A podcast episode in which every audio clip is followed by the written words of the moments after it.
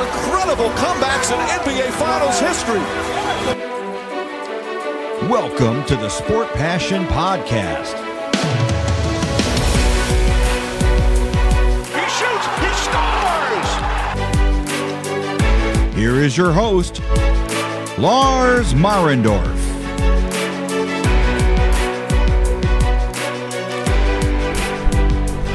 Einen wunderschönen guten Tag und herzlich willkommen zum Sport Passion Podcast.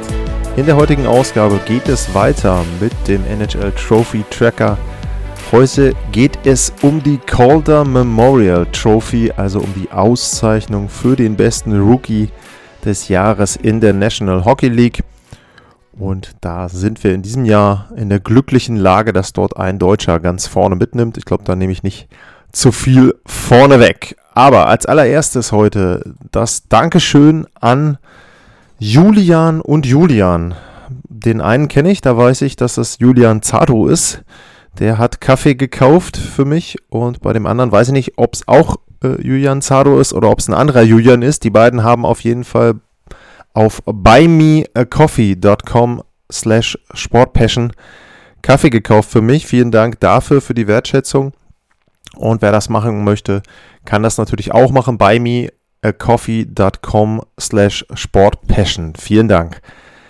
Ja, ich habe es gesagt, aus deutscher Sicht die vielleicht erfreulichste Trophy in diesem Jahr. Ich denke mal, beim MVP mit Leon Dreiseitel wird es nichts werden. Das ist die Calder Memorial Trophy. Und bevor wir loslegen mit den Kandidaten von diesem Jahr, mache ich so, wie ich es bei den anderen Trophies auch gemacht habe. Ich blicke mal ein bisschen zurück, wie einmal die Kriterien sind, wer denn die Wahl durchführt und was dort ja abgegeben wird, aber eben auch welche Tendenzen es in den letzten Jahren dann vor allem gab, wer dort gewählt wurde und ausgezeichnet wurde mit der Calder Memorial Trophy. Wie auch bei anderen Trophäen ist es so, dass diese Trophäe von der Professional Hockey Writers Association nach der regulären Saison gewählt wird. Und wenn man sich da mal die Stimmabgaben anschaut, also anschaut, wie denn dort dann eben die Wahl erfolgt, dann ist es so, dass bei der Calder Memorial Trophy auch wieder fünf Plätze vergeben werden. Und diese fünf Plätze haben dann ja eine Gewichtung, eine Nominierung auf dem ersten Platz auf dem Wahlzettel gibt 10 Punkte, auf Platz 2 7, auf Platz 3 5, 4 gibt noch 3 Punkte und auf dem fünften Rang bekommt derjenige dann noch einen Punkt für seine Wertung als Rookie of the Year. Im letzten Jahr war das Kirill Kaprizov von den Minnesota Wild. Der hat 99 Mal Platz 1 bekommen, also 99 mal 10 Punkte und einmal wurde er auf Platz 2 gesetzt. Jason Robertson von den Dallas Stars war derjenige, der auch ein einziges Mal im letzten Jahr auf Platz 1 gewählt wurde. Wenn wir mal zurückgehen auf die letzten Jahre, wer wurde dort ausgezeichnet? Mit Kaprizov habe ich da einen Stürmer genannt, Left Wing. Dann das Jahr davor war es Cale McCarr, Verteidiger. Dann war es drei Jahre lang ein äh, Center, wenn man weiter zurückblickt. Äh, Patterson, Barzal und Austin Matthews. Panarin war wieder ein Flügelspieler. Ähm, Aaron Eckblatt war 2014-15 der Verteidiger vor Cale McCarr. Ähm, da muss man wieder etwas länger zurückgucken. Tyler Myers war 2009, 2010 Verteidiger. Barrett Jackman 2-2, 2-3. Und man sieht immer so, ich sage jetzt mal grob, ich habe es nicht komplett ausgerechnet, aber ich würde sagen, wenn ein Verteidiger ausgezeichnet wurde, dann ist in den nächsten fünf Jahren in den meisten Fällen kein Verteidiger ausgezeichnet worden. Teilweise war es sogar noch etwas länger dazwischen. Und wenn wir da jetzt eben sehen, dass vor zwei Jahren Cale McCarr ausgezeichnet wurde, dann ist es natürlich so, hm, okay, vielleicht wird es dieses Jahr kein Verteidiger. Aber wenn wir mal gucken, welche Kandidaten gibt es denn überhaupt? Ich habe ja mal wieder eine Umfrage bei mir gemacht auf Twitter und hatte da die vier im Moment favorisierten Spieler genannt. Das ist Michael Bunting von den Toronto Maple Leafs, Lucas Raymond von den Detroit Red Wings, Moritz Seider ebenfalls von den Red Wings und Trevor Seagrass von den Anaheim Ducks. Und es kam ansonsten, nee, kam gar kein Vorschlag. In diesem Fall kam gar kein Vorschlag. Ich hatte noch ähm, Anton Lundell, Jeremy Swayman, Tanner Janet so ein bisschen mit reingeworfen in der Frage, aber es hat tatsächlich keiner derjenigen, die abgestimmt haben, in irgendeiner Form jemanden außer diesen vier genannt. Und es ist sogar so, dass nur Michael Bunting eine Stimme bekommen hat, bekommen hat und alle anderen Stimmen gingen an Moritz Seider. Jetzt muss man natürlich ein bisschen dazu sagen, es ist halt eine Umfrage auf Deutsch. Ich habe natürlich in großen Teilen deutsche Follower, beziehungsweise die deutschen Follower fühlen sich eben bei einer deutschen Frage dann auch angesprochen, das ist klar. Also repräsentativ ist die Umfrage natürlich bei weitem nicht. Aber ich sag mal, selbst da lässt sich schon eine gewisse Tendenz ableiten, denn bei allen anderen Umfragen, die ich bisher hatte, war es zwar so, dass es durchaus Favoriten gab. Ne, Daryl Sutter beim Coach, Makar zum Beispiel beim Verteidiger, beim MVP ähm, war es auch eben so, dass da eben ja zumindest äh, ein Favorit zu erkennen war, aber so deutlich, wie das in diesem Fall ist, war es bei den bisherigen Trophäen und Auszeichnungen nicht. Warum ist das so? Tja, oder und vor allem die Frage ist ja auch, ist das auch so das Stimmungsbild, wenn man jetzt in die nordamerikanischen Medien guckt, wenn man da eben reinschaut und sagt, okay, es mag ja eine deutsche Sicht sein, aber das heißt ja noch lange nicht, dass dann die Auszeichnung wirklich an Moritz Seider geht. So. Und ich habe natürlich im Vorfeld dieser Aufnahme mir die aktuellen Stände angeguckt auf den verschiedenen Seiten. Wie sieht es denn aus? Was sehen denn die Kolleginnen und Kollegen vorne? Wie ist da die Stimmungslage? Und da ist es tatsächlich so, dass bei den aktuellsten Umfragen immer Moritz Seider vorne ist. Egal wo man guckt, NHL.com, Hockeywriters, ähm, bei NBC ist es so, dass er vorne mit dabei ist. Ähm, also ja, egal wo man jetzt schaut, Moritz Seider wird vorne im Moment gesehen im Rennen um den Rookie of the Year. Und die Gründe dafür liegen auf der Hand und das sind auch Gründe, die ich schon auch des Öfteren angeführt habe. Er hat ja auch die Auszeichnung zum Rookie of the Month bekommen einmal und auch bei anderen Gelegenheiten habe ich ihn ja immer wieder genannt. Moritz Seider ist von dieser Rookie-Class wahrscheinlich derjenige, der am ehesten nicht als Rookie durchgeht. Klingt jetzt erstmal komisch, aber was meine ich damit? Es ist so, wenn Rookies in der LHL aktiv sind, egal wie alt sie jetzt sind, klar, Michael Bunting bringt eine gewisse Erfahrung mit, aber in den allermeisten Fällen ist es so, dass sie dann Rookie-Fehler machen, dass man auch in gewissen Situationen merkt, dass sie vielleicht ein bisschen naiv agieren, dass sie unerfahren sind, dass sie in manchen Szenen einfach nicht wissen, äh, was sie jetzt machen sollen, dass sie sich auch so ein bisschen hin und her schubsen lassen, auch vorm Tor und ähnliche Szenen und in diesen Scrums dann, die eben dann auch nach Abpfiff entstehen, dass sie eben auch, ja, wenn jemand irgendwie einen Spruch macht oder so, dann gehen die halt weg und lassen sich auf nichts ein und sind halt einfach so und sagen, okay, um, ähm, ich halte mich da erstmal raus. Und bei Moritz Seider ist es tatsächlich so, wenn man jetzt nicht sagen würde und wenn man nicht wüsste, wenn man ein Spiel sieht, dass der Rookie ist, dann fällt einem das nicht auf, denn Moritz Seider zeigt keine Angst. Ich will nicht sagen, er zeigt keinen Respekt, das ist was anderes, aber Moritz Seider zeigt keine Angst. Also der ist sich nicht zu schade, ja, erstmal harten Körperkontakt selber einzusetzen. Er ist sich nicht zu schade, auch bei diesen Scrums eben mit dabei zu sein. Er gibt auch mal selber einen Spruch, er gibt auch mal selber einen kleinen Check irgendwie nach der Szene. Ähm, nichts Unfaires, also nichts Brutales, aber einfach gesunde Härte, sage ich jetzt mal.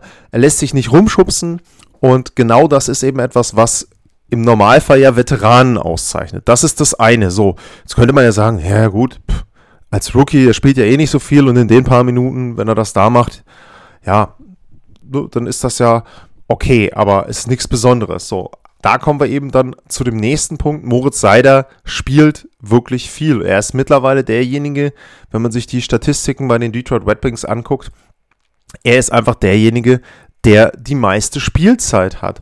Und das als Rookie. Natürlich kann man da auch wieder anführen, die Detroit Red Wings sind kein Spitzenteam. Nein, aber sie sind auch nicht komplettes Kanonenfutter. Also die sind immerhin auf Platz 5 von 8 in ihrer Division, äh, in ihrer, doch in ihrer Division, ja, Conference hätte ich fast gesagt. Äh, müsste man gucken, wo sie eigentlich in der Conference sind. Aber sie sind auf 5 von 8 in der Division und sind jetzt nicht eine Mannschaft, wo du sagen kannst, ey, die haben halt zehn Siege oder so und es ist vollkommen egal, wer da spielt. Nein, sie waren am Anfang ich sage jetzt mal, das erste Drittel auch noch ganz gut im Rennen um die Playoffs. Dann ist es langsam nach hinten gegangen, aber trotzdem ist es eben so, dass sie kein Kanonenfutter sind. Und Moritz Seider hat mittlerweile mehr als eine Minute im Durchschnitt eine höhere Eiszeit als der nächste, als Philipp Ronek. Und das ist natürlich schon eine Zahl, wo man sagen muss, okay, ähm, das ist sehr bemerkenswert für einen Rookie und sehr bemerkenswert für jemanden, der auch wenig bis gar keine Nordamerika-Erfahrung hat. So, auch das muss man ja dazu sagen. Er ist ja jetzt auch nicht jemand, der bisher in Nordamerika gespielt hat, sondern er hat eben in Europa gespielt. Er war in Schweden als Verteidiger tätig, ist da auch ausgezeichnet worden als bester Verteidiger. Und all die Dinge, die er mitbringt, die machen ihn eben schon jetzt in seinem jungen Alter zu einem unglaublich kompletten Spieler und eben zu jemandem, wo du nicht merkst, der ist Rookie. Moritz Seider ist auch jemand, der in allen Situationen spielt. Das heißt, der spielt bei 5 gegen 5, der spielt in Unterzahl, der spielt in Überzahl, spielt nicht extrem viel in den Situationen, das nicht, aber er spielt eben einfach. Ne? Also wenn man sich dann anguckt, auch im Vergleich dann auch zu, zu den anderen Spielern, er hat halt 2,55 Eiszeit in Überzahl, er hat 1,49 Eiszeit in Unterzahl. Also wirklich, egal in welcher Situation, wird er in Detroit eingesetzt. Er wird auch nicht versteckt. Also auch das kann man ja manchmal machen, dass man sagt, okay, der spielt jetzt zwar bei 5 gegen 5, hat aber einen starken defensiven Partner, der eben ähnliche Spielzeit hat. Und wenn es dann irgendwie in Überzahl geht, darf er auch noch mitmachen, aber in Unterzahl spielt er nicht mit. Nein, überhaupt nicht. Also Moritz Seider ist wirklich jemand, der wird als voller Eishockeyspieler eingesetzt bei den Detroit Red Wings und hat trotzdem sehr gute Werte für einen Rookie. Wenn man sich dann auch die Zahlen anguckt, was das Scoring betrifft, vorne ist Michael Bunting. Gar keine Frage. Äh, das ist eine wirklich sehr, sehr gute Saison, die der spielt. Aber da habe ich mich schon zu geäußert. Für mich ist er einfach zu alt für die Rookie-Position. Es gab auch den guten Vorschlag äh, bei Twitter von einem Follower, dass man nicht unbedingt das Alter bewerten sollte, sondern dass man sagen sollte, hey, wie viele Jahre hat der Spieler denn schon professionell Eishockey gespielt? Das heißt, wie lange ist der denn schon in diesem Business aktiv? Auch das ist ja wichtig. Ich habe es gesagt bei Seider. Natürlich hat er DEL gespielt, natürlich hat er in Schweden gespielt. Ähm, aber wenn man jetzt sagt, okay, du darfst zwei Jahre oder drei Jahre vorher Erfahrung haben, dann würde er eben immer noch als Rookie gelten. Und er ist ja auch im Alter noch weit mit unten im Gegensatz zu einem Bunting, der eben 26 Jahre alt ist.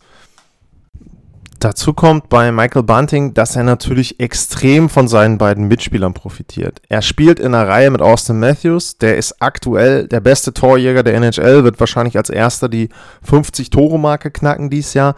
Und er spielt mit Mitch Marner, der hat auch schon 27 Tore. Also seine Reihenmitspieler haben 81 Punkte und 71 Punkte. Und wenn man dann eben sieht, klar, Bunting hat 20 Tore gemacht, aber die werden ihm natürlich auch aufgelegt. Also er ist ja nicht alleine in der Reihe. Er hat 30 Vorlagen. Da wird die eine oder andere dabei sein, die er bei einem Tor von Austin Matthews bekommen hat. Was auch gar nicht, also ich will jetzt Michael Bunting überhaupt keine Vorwürfe machen, dass er Punkte abgreift von seinen Reihenpartnern. Aber das ist eben eine Einordnung. Da muss man eben sehen, okay, warum ist der denn so gut? Warum ist der aktuell im Scoring, was die Rookies betrifft, vorne mit dabei. Und da ist eben einer der Gründe, dass er in einer sehr, sehr guten Reihe spielt in der NHL und davon natürlich extrem profitiert und eben, was ich auch gesagt habe, die Erfahrung einfach mitbringt aus schon einigen Jahren Profi-Eishockey, die die anderen nicht haben. Wer sind die anderen? Wenn man jetzt mal von, von Seider und Bunting absieht, Lucas Raymond, der andere von den Detroit Red Wings, der andere Rookie, der ist im Moment Zweiter, 48 Punkte in 65 Spielen. Auch er spielt eine wirklich gute Spielzeit, gar keine Frage. Ähm, bei ihm ist es aber auch so, dass man sagen muss, er ist jetzt ein bisschen abgekühlt, hat ja am Anfang auch eine wirklich sehr gute Phase, wenn man da beachtet, wie er seine Monate hatte. Ich will gerade mal auf die, auf die Splits drauf gucken.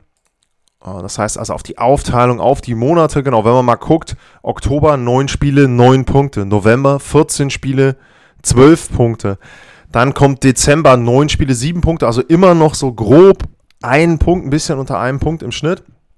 Dann kam aber zum Beispiel äh, der Januar, da hat er 14 Spiele gehabt, aber nur 7 Punkte. Februar wieder 7 Spiele, 7 Punkte. Aber jetzt im März auch zwölf Spiele und dann eben nur sechs Punkte gemacht. Also da sieht man schon, der hat zwischendurch, ich sag mal, wahrscheinlich die typischen Wellenbewegungen, die man bei einem Rookie sehen kann, wo man sagen kann, ja, der ist in der Lage, einen Monat, zwei Monate sehr gut zu spielen, aber dann fällt er in so ein kleines Loch rein, wo man eben dann auch sagen muss, naja, äh, ist ja auch verständlich, denn er ist als Rookie einfach auch nicht gewohnt, so eine lange Zeit so viele Spiele zu haben.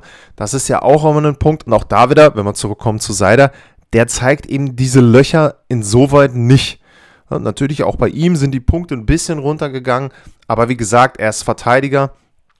Und bei der Eiszeit ist es eher nach oben gegangen und da hat er sich abgesetzt von den anderen. Also das auch wieder so ein kleiner Unterschied, der eben pro Seider spricht. Wenn wir dann weiterschauen, Trevor Seagrass ist derjenige von den Anaheim Ducks, Dritter im Scoring, 47 Punkte. Und auch bei ihm ist es so, dass er gefühlt ja immer mal Phasen hatte, wo, wo er wirklich sehr, sehr gut gespielt hat. Er hat zum Beispiel den Dezember gehabt mit 11 Punkten in neun Spielen. Aber er hat eben auch im Oktober nur 5 Punkte in 10 Spielen gehabt. Er hatte dann im Januar 7 in 12 ja, jetzt im März ist es wieder besser geworden. Februar, März sind wieder besser geworden bei ihm von den Punkten her. Aber auch da sieht man immer so ein bisschen kleine Wellenbewegungen. Dann hat er ein paar Spiele, wo er eben keinen Punkt sammelt, was auch natürlich nicht nur an ihm liegt. Das liegt auch daran, dass Anaheim nicht mehr so gut ist wie zu Beginn der Saison. Aber auch das zeigt wieder, diese Konstanz ist eben im Normalfall bei den Rookies nicht da. Und dementsprechend ist diese Kurve, auch was die Punkte dann betrifft, zu erklären. Bei ihm ist es auch so, dass das Goal-Scoring so ein bisschen abgefallen ist. Auch das war ein Punkt, hat er zwischendrin eben ja etwas bessere Zahlen gehabt. Ähm, jetzt ist es eben auch so, dass man sagen muss, vielleicht manchmal, dass er noch zu wenig Tore macht, aber das ist auch wieder, wie gesagt, das ist dann auf ganz hohem Niveau. Ist jetzt nicht so, ähm, dass ich das von ihm ähm, erwarte. Und äh, ja, Trevor Siegers auch eine tolle Rookie-Saison, aber da würde ich sagen, der fällt auch schon wirklich ab gegenüber dann, ähm, ja, einem Moritz Seider zum Beispiel als Kandidaten, aber glaube ich dann auch gegenüber einem Michael Bunting, wenn man ihn mit reinnehmen will. Ähm, da fällt Seagrass so ein bisschen ab. Was der natürlich hat, gar keine Frage. Der hat einfach dieses Showpotenzial mit seinen Vorlagen, mit dem Michigan-Tor, mit dann eben entsprechend dem Auftritt beim All-Star-Game, wo er sich die Augen hat verbinden lassen. Also das ist natürlich alles, der ist wirklich jemand, der zu den neuen Gesichtern der NHL gehören wird. Aber ich glaube eben, als Rookie of the Year wird er dies Jahr nicht ausgezeichnet. Ich würde ihn jedenfalls da nicht auszeichnen. Welche Kandidaten, Kandidaten gibt es noch? Ähm, Anton Lundell von den Florida Panthers ist ein Kandidat mit dabei. Der hat allerdings das Problem, dass er verletzt ist. Ich weiß gar nicht, ob er jetzt, wann er gespielt hat, ob er jetzt die letzten Spiele wieder mitgemacht hat. Nee, tatsächlich, letztes Spiel, 7. März, seitdem fehlt er verletzt. Da fehlt ihm jetzt natürlich ein riesiger Block, damit ist er raus. Ähm, die anderen haben jetzt teilweise 13 Spiele mehr als er. Ähm, sicherlich wirklich gute Zahlen, aber auch bei ihm ist natürlich so ein bisschen das Problem, er fällt dann ab, weil er natürlich in einer sehr guten Mannschaft spielt. Und ich glaube auch jetzt mit den Shades, mit einem Claude Giroux noch mit dabei, wird er wahrscheinlich auch wieder ein bisschen weniger noch Verantwortung bekommen, ein bisschen weniger Spielzeit. Aber das ist natürlich dann wieder ein Riesenvorteil für Florida, dass du auch nicht auf einen Rookie bauen musst. Also dass du nicht einen Rookie dann in den Playoffs in die Verantwortung nehmen musst, sondern dass du sagen kannst, hey, komm, pass auf, du spielst dritte Reihe und du kriegst vielleicht, keine Ahnung, ob dann Giroud dritte Reihe spielt oder wer auch immer dann da spielt, du kriegst nochmal einen Erfahrenen mit an deine Seite mit dabei und deswegen kann, kann man auch so die Fehler ein bisschen, die ein Rookie dann wahrscheinlich in den Playoffs noch mehr macht als sonst, auch ein bisschen kaschieren. Für ihn, glaube ich, eine ideale Situation. Am Anfang ein bisschen mehr Spielzeit, jetzt in den Playoffs vielleicht nicht so viel Verantwortung. Zwar weniger Spielzeit, aber dafür eben, wie gesagt, wenn er da was falsch macht, dann ist es nicht so schlimm. Also ja, er spielt auch eine gute Rookie-Saison, aber auch als Rookie of the Year würde ich nicht, ihn nicht mit reinnehmen. Wenn man ein bisschen weiter guckt, wen gibt es noch bei den anderen Teams? Wen kann man da noch mit reinnehmen? Ähm, Dawson Mercer von den New Jersey Devils zum Beispiel läuft mir so ein bisschen unterm Radar. Den lese ich selten in irgendwelchen Rankings. Wenn ich jetzt hier auch mal gucke, ich gehe nochmal zurück auf, auf die, die ich hier habe. Gut, hier sind nur drei, hier wurden nur drei abgegeben, aber auch da, nee. Ähm, insgesamt zum Beispiel bei NBC haben jetzt hier fünf Journalisten ihre Stimmen abgegeben, da taucht er nicht einmal auf. Ähm, dann ist es so, wenn ich jetzt bei NHL gucke, beim Trophy-Checker, hat er da in irgendeiner Form Stimmen bekommen? Nee, tatsächlich gar nicht. Also das ist wirklich äh, sehr erstaunlich, finde ich, dass er da nicht ansatzweise irgendwie mit Stimmen bekommen hat. Ähm, muss ich echt sagen, überrascht mich, aber okay, also wie gesagt, der spielt auch keine schlechte Saison, ist eben auch 20 Jahre alt. Also wenn man das mit Bunting vergleicht, uh, Riesenunterschied, ne? Und ich meine, 37 Punkte in 65 Spielen bei so einem Team ist jetzt auch nicht so schlecht. Also da muss ich halt auch sagen, wundert mich so ein bisschen, dass der komplett rausfällt da bei den Journalisten in Nordamerika. Ja, wen gibt es ansonsten noch? Wer taucht sonst manchmal noch auf? Ähm, Tanner Janet taucht mit auf, manchmal. Ähm, sicherlich auch eine gute Spielzeit in Nashville, aber eben ähnlich, sage ich jetzt mal, wie Dawson Mercer, wobei man natürlich sagen muss, dass die Predators wesentlich erfolgreicher sind. Er hat 21 Tore, auch das führt die Rookies an bei den Toren, also ne, da auch sehr gute Zahl dann mit den 21 Treffern, aber ich glaube ansonsten eben auch ein Tick zu wenig, um dann wirklich vorne mit genannt zu werden. Wie gesagt, wenn man so Top 10 macht, da gehört er sicherlich mit rein. Aber eben vorne bei der Auszeichnung nicht. Cole Caulfield taucht mittlerweile im Scoring vorne mit auf mit 32 Punkten in 50 Spielen. Ich habe es an anderer Stelle gesagt, ich würde keinen von Montreal bei irgendeiner Trophy auszeichnen.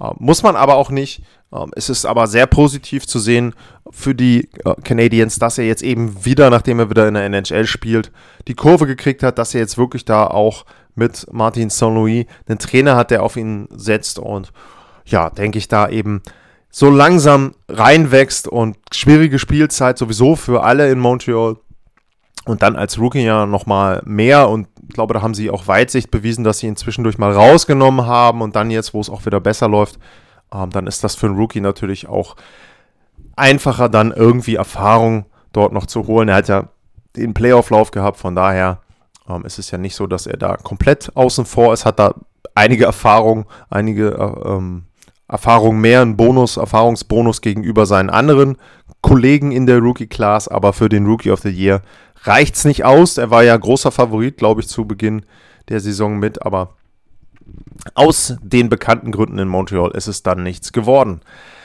Ein Blick noch zu den Torhütern. Da gibt es mit Jeremy Swayman von den Boston Bruins zumindest jemanden, den man erwähnen sollte. Der hat 19 Siege in 31 Spielen, hat eine gute Fangquote, 92,5%, hat einen guten Gegentorschnitt, 2,09 und ist deutlich der beste Torhüter, wenn man sich das anguckt, in der Klasse. Um, Alex äh, Nedeljkovic von den Detroit Red Wings ist damit dabei. Der hat zwar auch 17 Siege, aber die Zahlen sind natürlich andere, was auch wieder am Team liegt. Gar keine Frage. Spencer Knight war auch jemand, der am Anfang gehandelt wurde. Mit Florida ein sehr gutes Team, aber seine Zahlen sind nicht so gut. Also Florida ist ja eher so die Gewinnspiele 5-4 und nicht 2-1 und dementsprechend sehen auch die Statistiken von ihm aus. Ähm, Capo Karkonen äh, ist vielleicht noch damit zu nennen, ja, aber insgesamt Jeremy Swayman wäre so der einzige, wenn ich wirklich sagen müsste, Top 10 Rookies, da wäre er mit dabei als Torhüter. Und von den anderen, von den anderen Torhütern würde ich da, glaube ich, gar keinen richtig mit reinnehmen. Chance auf den Rookie of the Year sehe ich bei Swayman auch nicht, weil dafür ist es dann so, dann müsste er eher so wie äh, Nedeljkovic äh, so an die 50 Spiele ähm, denke ich, machen. Das wird er nicht, ist ja fast 1 zu 1 ähm, das Goaltending aufgeteilt in Boston. Wie gesagt, gute Spielzeit, will ich nicht in Frage stellen, aber für den Rookie of the Year reicht mir das dann nicht aus, zumal wir ja dann eben ein paar andere Kandidaten haben, die da durchaus dann eben auch in allen Spielen und mit viel Eiszeit dann zeigen, was sie können. Ja, und wenn ich jetzt, wie gesagt, diesen Überblick, diesen Rundumblick so sehe, dann muss ich schon äh, ganz ehrlich sagen, auch wenn ich mir da schwer tue, so immer so eine deutsche Brille aufzuhaben, aber ich glaube, der Weg zum Rookie of the Year wird nur über Moritz Seider gehen, wenn der nicht irgendwelche größeren Fehler macht und die anderen jetzt noch zwei, drei Hattricks hinlegen und am Ende einer irgendwie 40 Tore hat oder weiß ich was, dann glaube ich schon, dass Moritz Seider da sehr, sehr gute Chancen hat. Und um zum Anfang der Sendung zurückzukommen, wie müsste man das denn historisch einordnen? Also, wenn man jetzt sagt, okay, äh, Moritz Seider würde Rookie of the Year werden, was ist denn das so an, an Leistungen, wenn man die anderen Deutschen bisher betrachtet, also die Deutschen, die äh, ja auch schon in der NHL waren, dann muss man sagen, das wäre eine sehr historische Leistung, denn der beste Deutsche war bisher Tim Stützle. Der hat im letzten Jahr vier Stimmen bekommen. Nee, stimmt gar nicht. Sechs, sechsmal eine Stimme bekommen. Er wurde zweimal jeweils auf Platz 3, auf Platz 4 und auf Platz 5 genannt. Er landete damit auf Platz 9, was das Calder Memorial Trophy Voting anbetrifft. Ähm, ich weiß gar nicht, ob von den anderen jemand höher lag von den Plätzen. Von den Stimmen her war es auf jeden Fall so, dass Tim Stütze die meisten hat. Ansonsten wurden Dominik Kaun, Marco Sturm und Jochen Hecht auch noch nominiert oder beziehungsweise gewählt für ihre jeweilige Rookie-Class, aber alle mit, ich glaube, weiß nicht, höchstens zwei Stimmen dann jeweils. Ähm, vielleicht mal zweimal Platz 5 oder einmal Platz 4, einmal Platz 5 bei der Wahl. Tim Stützle ist schon derjenige, der die meisten hat und der hat nicht wirklich viele gehabt. Und wie gesagt, allein wenn man jetzt die Rankings sieht, selbst wenn es jetzt, sage ich mal, schief läuft und Moritz Seider nicht Rookie of the Year wird, er wird, würde ich Geld drauf hätten, dass er unter den Top 3 landet. Und allein das ist schon historisch aus deutscher Sicht. Sollte er Rookie of the Year werden, wäre das umso bemerkenswerter. Also da eine Riesenleistung und dann auch nochmal historisch eingeordnet. Auch die Tatsache, dass er ein Verteidiger ist, wäre historisch wirklich hoch einzuordnen, denn ich habe es gesagt, diesen Gesamtüberblick. Verteidiger werden traditionell eben alle fünf bis sechs, sieben Jahre ausgezeichnet. Und dass er jetzt zwei Jahre nach Cale McCarr da schon mit zu den Favoriten gehört, ist also wirklich bemerkenswert.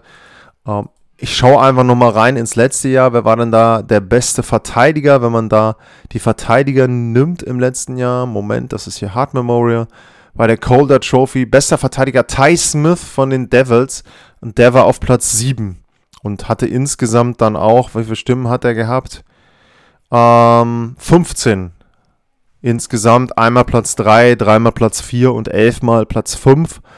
Also da ist auch einzuordnen, ja, wo man jetzt Moritz Seider sieht. Also historisch wirklich sowohl aus deutscher Sicht als auch in der NHL Tatsache, dass er da als Verteidiger mit ausgezeichnet wird, wahrscheinlich. Sehr, sehr bemerkenswert und wirklich toll. Das war mein Blick auf die Calder Memorial Trophy für den Rookie of the Year. Es gibt ja noch ein paar andere Trophäen, die ich noch nicht behandelt habe. Die Vesina Trophy ist mit dabei, ähm, Selkie Trophy, Frank J. Selkie Trophy ist auch noch mit dabei. Die wird es in den nächsten Folgen geben. Und was ich auch machen werde, ist nochmal eine Vorschau. Wie sieht es denn aus in Richtung Playoffs? Es gibt ja ein spannendes Rennen noch äh, in den Playoffs. Und zwar das im Westen. Im Osten ist es insoweit, ja, im Grunde durch äh, es geht nur darum, wer da jetzt welchen Platz belegt, also wer jetzt Erster wird, wer Zweiter, Dritter wird in der Eastern Conference, wie dann die Paarungen sind, wer die Wildcard-Plätze belegt. Aber wer die acht Teams sind, darum geht es in der Eastern Conference nicht mehr. Wage ich jetzt zu behaupten, es sei denn, da gibt es irgendwie einen Kollaps und ein anderes Team gewinnt noch zwölf Spiele hintereinander. Das glaube ich nicht, dafür sind die anderen zu schlecht. Aber im Westen ist es eben so, da haben wir ein sehr, sehr spannendes Rennen um die beiden Wildcard-Plätze, beziehungsweise um den dritten Platz im Moment in der Pacific und um die beiden Wildcard-Plätze. Auf Platz 3 in der Pacific, um das mal ein bisschen einzuordnen, das Bild, da liegen die Edmonton Oilers. Und dahinter, die haben 77 Punkte nach 66 Spielen. Dahinter in der Pacific liegen die Golden Knights, die haben 76 nach 68. Dann kommen die Canucks mit 73 nach 67, Winnipeg 72 nach 66. Und wenn man den Blick auf die andere Seite macht, oh, doch, muss man sagen, Platz 3 in der, in der Central Division ist auch noch in Gefahr, sage ich mal. Die Blues haben da 79 Punkte nach 64 Spielen. Und dahinter sind dann Nashville mit 78 nach 65, 60 und die Dallas Stars mit 75 nach 64. Also im Prinzip sind es dann die Teams St. Louis, Edmonton, Nashville, Vegas, Dallas, Vancouver und Winnipeg, die sich um ja dann vier Playoff-Plätze prügeln. Und da ist es schon sehr interessant zu sehen, wie das Ganze ausgehen wird. Vegas hat sich, glaube ich, gerade so noch über Wasser gehalten in der letzten Nacht. Die haben 0-3 nach zwei Dritteln zurückgelegen gegen Chicago, haben das Spiel dann noch 5-4 nach Overtime gewonnen. Allein der eine Punkt war schon sehr wertvoll, dass sie da zwei draus gemacht haben. Kann die Saison der Vegas Golden Knights gerettet haben. Und ja, das wird eines der Themen sein, zu gucken, okay, wer könnte da einen Vorteil haben, wer könnte da einen Nachteil haben. Und ansonsten natürlich der allgemeine Blick in die Liga. Und wenn ihr Fragen habt, wenn ihr auch Fragen habt jetzt in Richtung Playoffs zu den Teams, auch jetzt nach der Trade-Deadline, wenn da vielleicht Spieler das erste Mal gespielt haben, meldet euch, schreibt mir at lars-mar oder aber info at sportpassion.de. Das sind die beiden Wege, wo ihr mich am schnellsten erreichen könnt. Und ja, da freue ich mich sowohl natürlich über Fragen als auch über Feedback. Wenn ihr da Kritik habt, sehr, sehr gerne. Ähm, ich höre mir sehr gerne Kritik an. Ne? Natürlich in, sage ich mal, normaler Form, aber ansonsten sehr, sehr gerne. Und ja, ich freue mich einfach darüber, wenn ihr zuhört, wenn ihr den Podcast abonniert, natürlich wie immer. Und ansonsten gilt, bleibt gesund, habt einen schönen Sonntag und dann hören wir uns im Laufe der Woche wieder. Bis dahin, tschüss.